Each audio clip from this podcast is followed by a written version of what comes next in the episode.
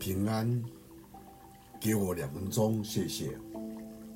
在加拉太书第五章第一节，基督释放了我们，叫我们得以自由，所以要站立得稳，不要再被奴隶的轭挟制了。法兰克博士他曾经在奥斯维斯和其他纳粹监狱度过恐怖的三年，他详细的记下了在集中营里对人性的观察。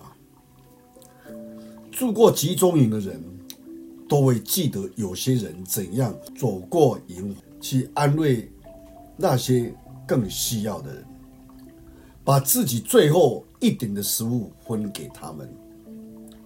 但是这样的人不多，但却可以证证明，人的一切可以被剥夺，除了一样，人类的自由的最后一种。在任何环境中，决定了自己的态度，自己的方式。今天在圣经里面告诉我们说，基督释放了我们，让我们得以自由。是的，基督有他以他的生命来代我们受罪，为我们而死，因此我们是一个自由的人，不能再被任何的罪辖制。不应当有的生活习惯来辖制我们，影响我们要做的事。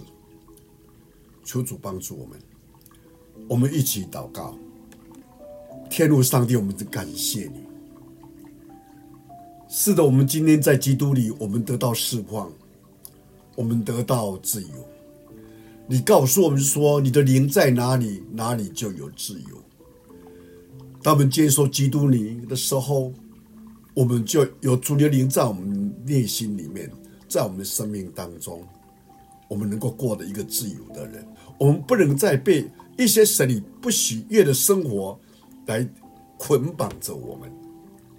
求你帮助我们，我们感谢你，听我们的祷告，奉主耶稣基督的圣名，Amen.